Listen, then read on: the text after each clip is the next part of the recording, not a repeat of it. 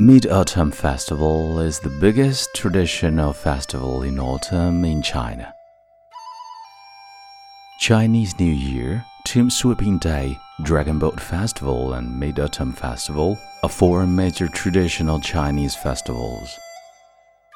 The 15th day of the 8th lunar month every year celebrates the Mid Autumn Festival. It witnesses the full moon and the family reunion. It witnessed the full moon and family reunion. In ancient China, festival time was mostly related to the moon's movement. The moon symbolizes softness and the brightness and bring joy to people. People see the moon as God's witness on themselves. This harmony of man and nature shows the unique emotion of Chinese people in the origin of the Mid Autumn Festival. It is the mid autumn of a year. The moon on this day is also the most charming of the year. Ancient sacrifice and worship of the moon and the reunion of the people symbolized by the full moon contributed to the tradition of celebrating Mid Autumn Festival. Autumn is the harvest season there are good harvests across China. There are also happy faces. People make mooncakes using the grains which become the most important food of Mid-Autumn Festival. The full moon of the 15th day of the 8th lunar month is accompanied by the delicious mooncakes.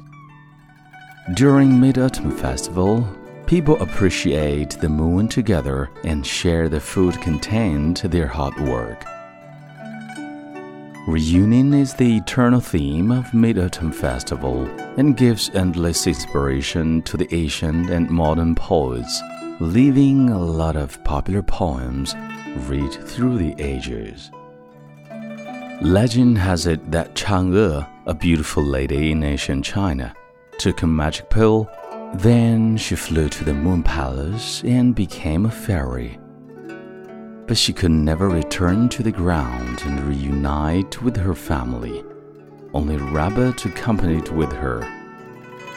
Thus, poets expressed feelings by the moon and looked forward to reunion. Chang'e must regret stealing the longevity pill and moped at night in the blue sky. As the bright moon rises above the sea, everyone far away enjoy the same moment. When will the moon be clear and bright? Holding a cup of wine, I ask the blue sky. The above poems expressed people's expectation of perfection. The full moon on mid autumn night arouses people's yearning for reunion and loved ones. Looking up, I find the moon bright.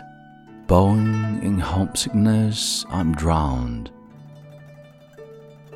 On the mid autumn night, families will get together, appreciate the moon, taste the mooncakes, and enjoy the happy family reunion.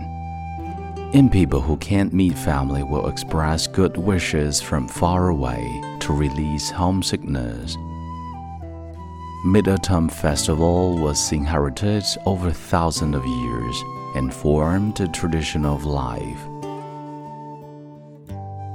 It's not just a sign of time. It goes beyond the festival and is given rich cultural connotations. On the occasion of the Mid Autumn Festival, we wish world peace, family reunion, and happiness for all.